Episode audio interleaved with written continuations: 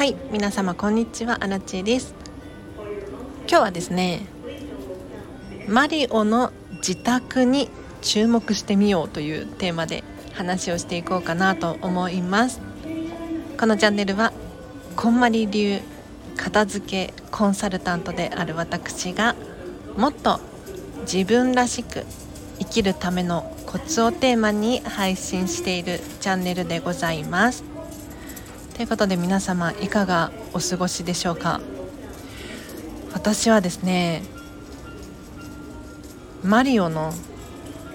映画を見て公開初日に見たんですけれど未だに興奮が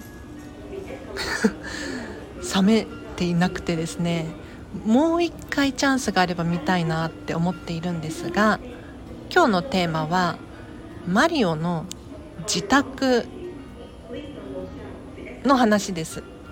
でちょっと映画のネタバレを含むので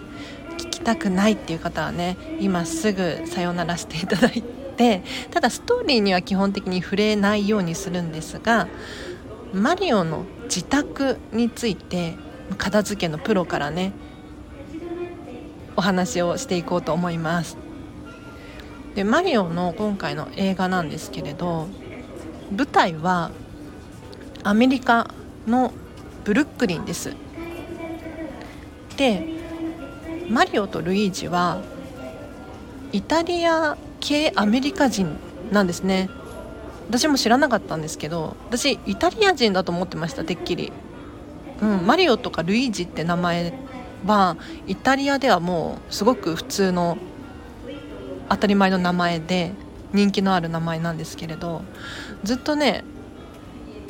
イタリア人だと思ってたらどうやら違うらしくイタリア系アメリカ人らしいんですよ。でブルックリンに住んでいるんですね。でマリオとルイージは、えーと、家族みんなで一緒に暮らしてるんです。でそこで登場するのがマリオ家マリオ家ではないか。マリオのファミリーとマリオの自分の部屋。が今回の映画に出てくるんです。でそこで思ったのはいくつもあるんですけれどかなりイタリア様式だなと私は感じました。でアメリカ人アメリカ人なんだけれどね。でアメリカに住んでいて確かにそのお家の作りだったりとかはアメリカなんだけれど置いてある家具とか食器とか使い方とかが明らかにイタリア人だなっていうふうに感じました。例えばどんなところにそういうふうなものを感じたかというと基本的にこう外国人の人ってアメリカ系かな。ヨーロッパの人もそうだと思うんですけれど自分の食事は自分のものなんです。わかります？だから一つのお皿が一人のもの。でそれを基本的にシェアすることはないんですよ。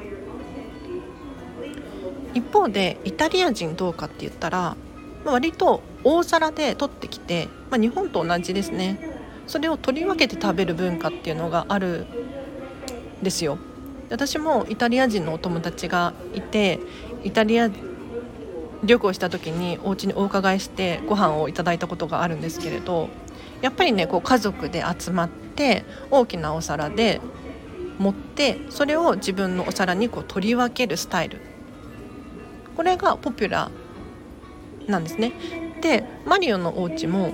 同じように食事をしているシーンがあるんですけれどパスタでした。スパゲッティかな。スパゲッティが大きなお皿に盛られていってそれを自分の取り皿に分けて食べるっていう風な食事の風景だったんですね。でさらにそこにはやはりねイタリア人だからか分かんないけれどコーヒーなんですよ。食後のコーヒー。私もねかつて持ってたんですけれど今はねあの実家に置いてきちゃってないエスプレッソマシンがあるんですね。えっ、と直に火をつけて鍋みたいな感じですね。火にかけてそのちっちゃい鍋鍋やかんみたいな感じなんですけれどの中に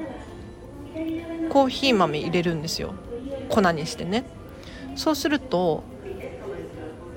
下からお湯が沸いて沸騰するんですがそれがなんか圧力がかかって上に吹き出すんです。でその上に吹き出したものがこうエスプレッソになって出てくるっていうなんて名前だちょっと今調べてきますね。エスプレッソメーカー今調べてきました。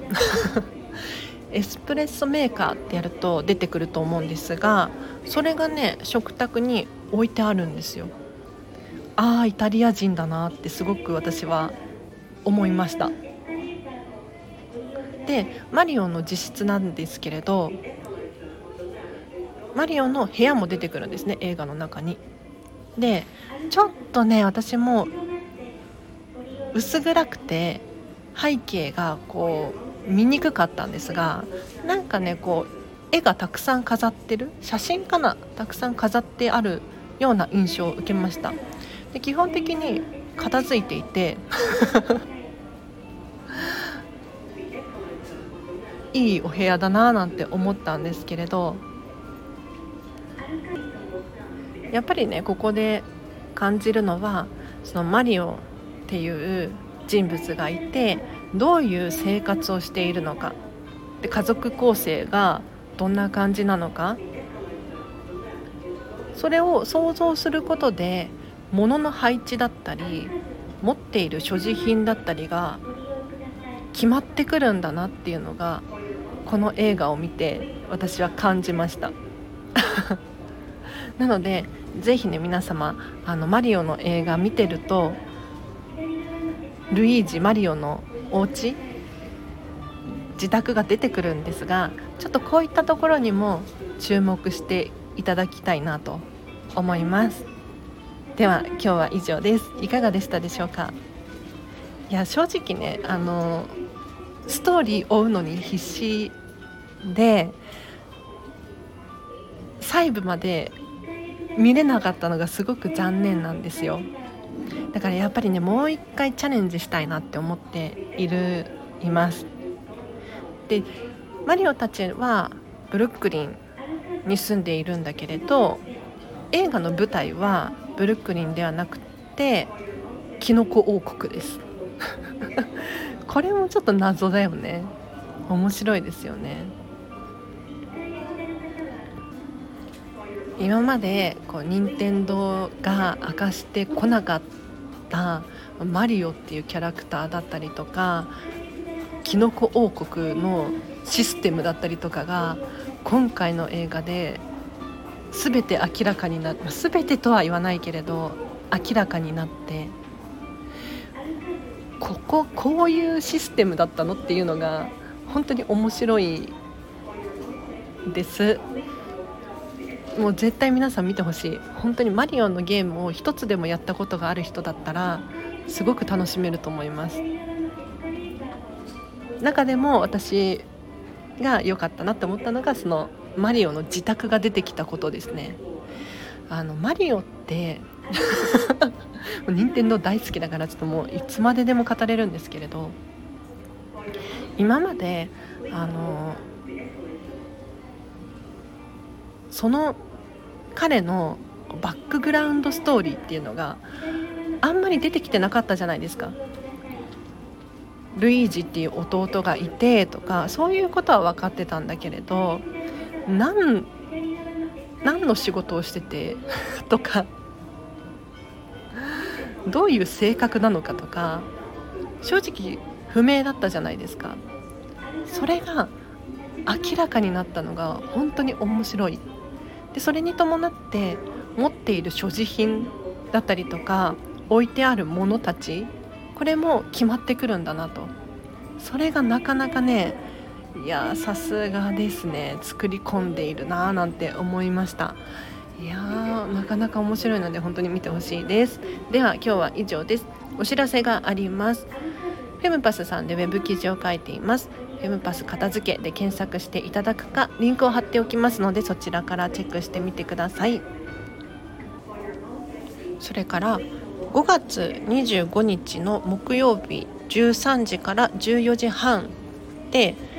こんまりメディアジャパン主催の時間の片付けセミナーというのが開催されます。こちらはオンラインでの受講です。講師は私ではなくてこまりさんのお弟子さん武田希さんです。私もね希さん大好きなんですけれどお子様がいらっしゃるママさんで可愛らしいんですよ。で背も低くてなんか和みなんかほんわか系なんだけれどちゃんと何やることはやってるっていう方で。いやすごい大尊敬の方なんですがのぞみさんからこの時間のお片付け学べばきっとこう時間が整って本当に使いたい時間が増えたりとかもしくはなんとなくの時間を手放すことによってゆっくりリラックスする時間を作ることができたりとかするんじゃないかと思いますのでもし気になる方いらっしゃいましたらこちらもリンク貼っておきますので PTX っていうサイトからチケット購入できます。さらにお得なお知らせとして私経由だと半額になるクーポンお渡しすることができますので通常3300円のところ半額だから1650円。1650円になります。はい。この時間の片付けを学んで本気であの実践し取り組めばこれ以上の価値を手に入れることができる内容になっております。もちろんねあの聞いただけで終わりにしちゃったらちょっともったいないなとは思うんですが、まあ、こんまりメソッドってこういう感じなのねなんていうふうに理解することができると思いますし例えばうちの会社で研修をやってほしいセミナーをやってほしいっていう方にとってはサンプルとして参加することもできますので平日の午後ですから皆様お仕事の合間にとか聞けるんじゃないかなと思います。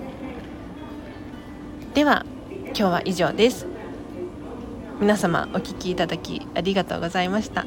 その他お問い合わせ等あればお問い合わせリンク貼ってありますのでそちらからもしくは